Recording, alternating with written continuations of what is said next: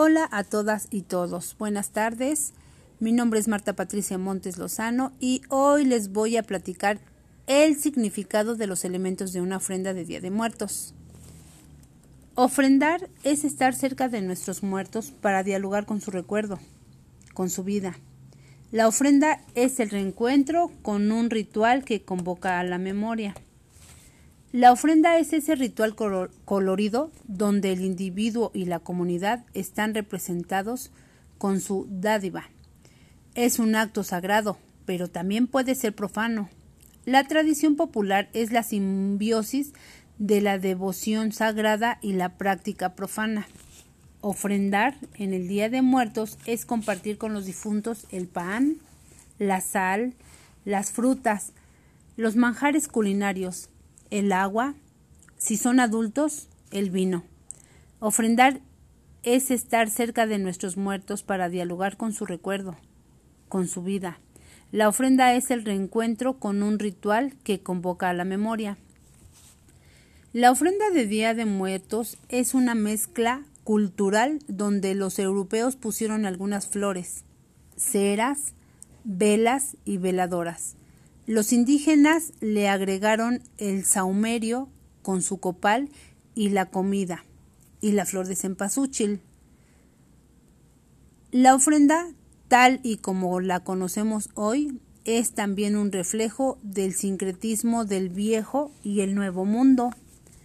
Se recibe a los muertos con elementos naturales, fugales e intangibles, Incluimos aquí estelas de los olores y fragancias que le nacen a las flores, al incienso y al copal. La ofrenda de muertos debe tener varios elementos esenciales. Si faltara uno de ellos, se pierde, aunque no del todo, el encanto espiritual que rodea este patrimonio religioso. Cada uno de los siguientes elementos encierran su propia historia, tradición, poesía y más que nada misticismo. El agua, fuente de la vida, se ofrece a las ánimas para que mitiguen su sed después de su largo recorrido para que fortalezcan su regreso. En algunas culturas simboliza la pureza del alma. La sal, el elemento de purificación. Sirve para que el cuerpo no se corrompa en su viaje de ida y vuelta para el siguiente año. Las velas y las veladoras. Los antiguos mexicanos utilizaban rajas de ocote. En la actualidad se usa el cirio en sus diferentes formas, velas, veladoras o ceras. La flama que producen significa la luz, la fe y la esperanza. Es guía con su flama titilante para que las ánimas puedan llegar a sus antiguos lugares y alumbrar el regreso a su morada. En varias comunidades indígenas cada vela representa un difunto, es decir, el número de veladoras que tendrá el altar dependerá de las almas que quieran recibir la familia. Los cirios o los candeleros son morados. Es señal de duelo y se ponen cuatro de estos en cruz. Representan los cuatro puntos cardinales, de manera que el ánima pueda orientarse hasta encontrar su camino y su casa. Copal e incienso. El copal era ofrecido por los indígenas a sus dioses, ya que el incienso aún no se conocía. Este llegó con los españoles es el elemento que sublima la oración o alabanza. Fragancia de reverencia. Se utiliza para limpiar al lugar de los malos espíritus y así el alma pueda entrar a su casa sin ningún peligro. Las flores son símbolo de la festividad por sus colores y estelas aromáticas. Adornan y aromatizan el lugar durante la estancia del ánima la cual al marcharse se irá contenta. El alelí y la nube no pueden faltar, pues su color significa pureza y ternura, y acompañan a, las ánimas de los niños. En muchos lugares del país se acostumbra poner caminos de pétalos que sirven para guiar al difunto del campo santo a la ofrenda y viceversa. La flor amarilla del cempasúchil deshojada es el camino de color y olor que trazan las rutas a las ánimas. Los indígenas creían que el cempasúchil era una planta curativa, pero ahora solo sirve para adornar los altares y las tumbas de los difuntos. Por esta razón se dice que a lo largo del tiempo la flor fue perdiendo sus poderes curativos. Flor de cempasúchil significa en náhuatl 20 flor. Efeméride de la muerte.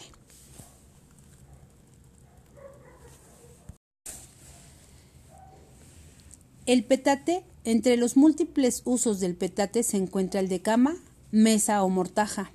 En este particular día funciona para que las ánimas descansen, así como de mantel para colocar los alimentos de la ofrenda.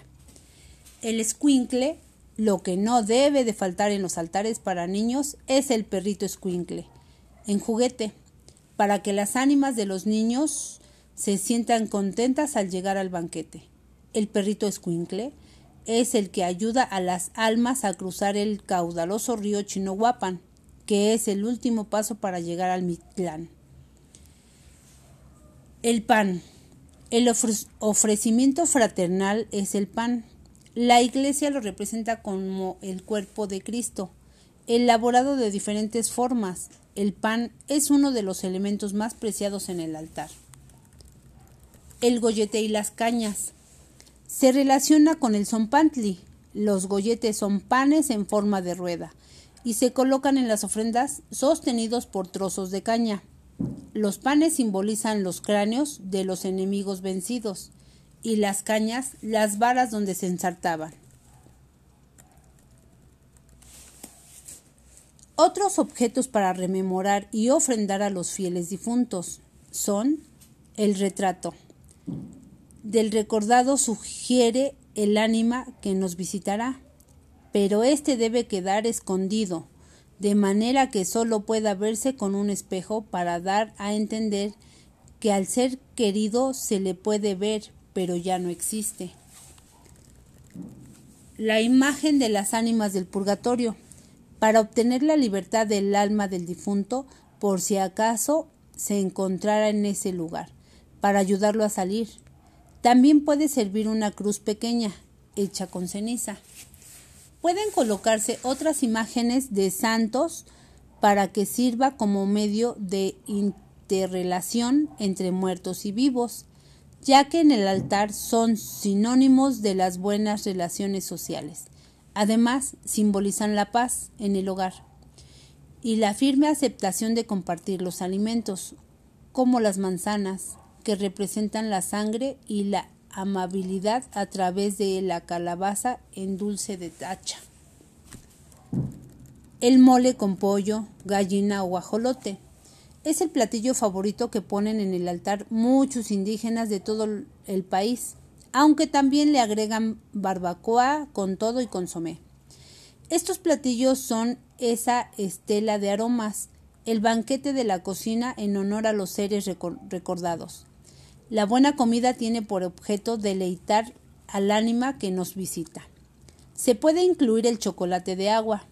La tradición prehispánica dice que los invitados tomaban chocolate preparado con el agua que se usaba el difunto para bañarse, de manera que los visitantes se impregnaban de la esencia del difunto. Las calaveras de azúcar medianas son alusión a la muerte siempre presente. Las calaveras chicas son dedicadas a la Santísima Trinidad y la grande al Padre Eterno. También se puede colocar un aguamanil, jabón y toalla por si el ánima necesita lavarse las manos después del largo viaje. El licor es para que recuerde los grandes acontecimientos agradables durante su vida y se dedica a visitar y se decida a visitarnos. Una cruz grande de ceniza sirve para que al llegar el ánima hasta el altar pueda expiar sus culpas pendientes. El altar puede ser adornado con papel picado, con telas de seda y satín, donde descansan también figuras de barro, incienso o ropa limpia para recibir a las ánimas. La ofrenda en sí es un tipo de escenografía donde participan nuestros muertos que llegan a beber, comer, descansar y convivir con sus deudos. Las ofrendas de los muertos chiquitos.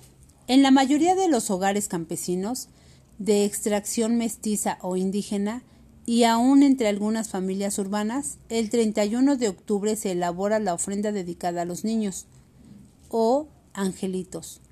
Sus ánimas llegan el día primero de noviembre para nutrirse de la esencia y el olor de los alimentos que sus padres les, les prepararon. El altar de los angelitos, la comida no debe condimentarse con chile porque le harían daño. Es imprescindible que las flores y los candelabros sean blancos, pues este color simboliza la pureza de estos inocentes difuntos. A los niños muertos se les ponen dulces de alfeñique, pasta elaborada con azúcar. Con este material se fabrican figuras de animalitos, canastitas con flores, zapatos, ánimas y ataúdes. En otros lugares los altares se adornan con juguetitos de barro pintado con colores alegres. Así cuando lleguen las ánimas de los difuntos chiquitos podrán jugar tal como lo hacían en vida. Todos los altares cuentan con panes en miniatura, pues he sabido que a los niños les gusta mucho, al igual que las tortillas, la, la fruta y el dulce de calabaza. Es característico que todos los elementos que conforman el altar de los angelitos estén elaborados a una escala reducida. Ninguno es grande, ni pueden ponerse objetos que pertenezcan a los altares de los adultos. De ser así, los niños se enojarían, se pondrían tristes y no comerían lo ofrecido.